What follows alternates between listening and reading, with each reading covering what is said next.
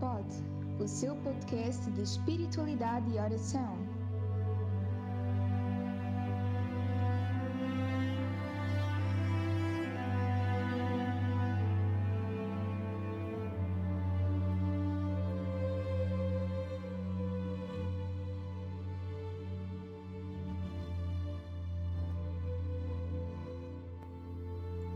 Dia 25 de julho de 2021, primeiro Dia Mundial dos Avós e dos Idosos.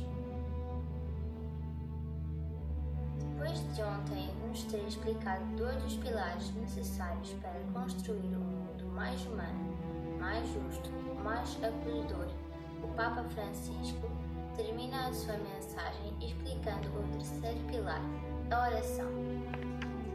Por fim, como disse o meu predecessor, Papa Bento, um idoso santo continua a rezar e a trabalhar pela Igreja, a oração dos idosos pode proteger o mundo, ajudando, talvez de modo mais incisivo do que a fadiga de tantos.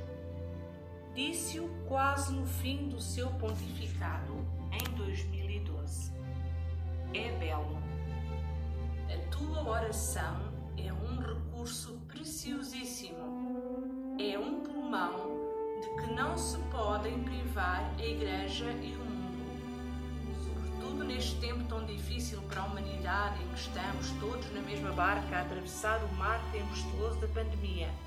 A tua intercessão pelo mundo e pela Igreja não é vã, mas indica a todos a serena confiança de um mundo mais seguro.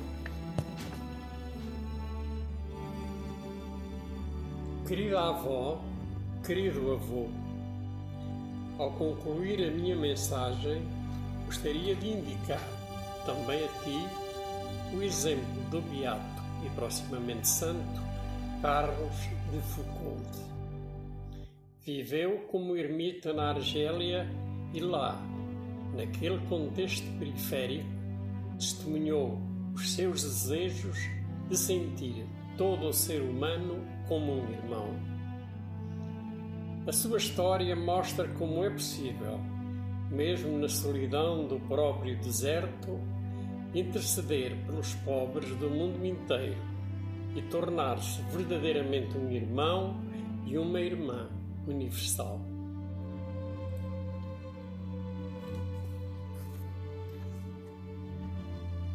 Peço ao Senhor que cada um de nós, graças também ao seu exemplo, alargue o próprio coração e o torne sensível aos sofrimentos dos últimos e capaz de interceder por eles.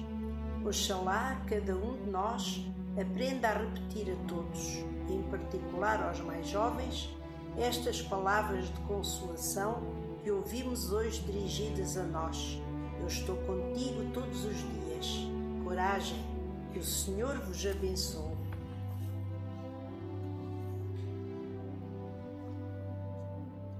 Conclui-se assim a mensagem do Papa Francisco, dirigida a todos os avós e idosos, mas também importante para as crianças, jovens e adultos. Um dia feliz para todos, cheio das bênçãos de Deus.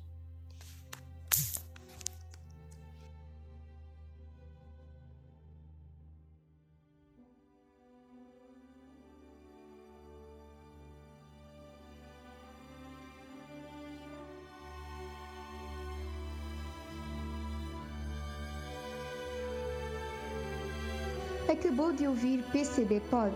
Ouça mais em www.portalegre-castelobranco.pt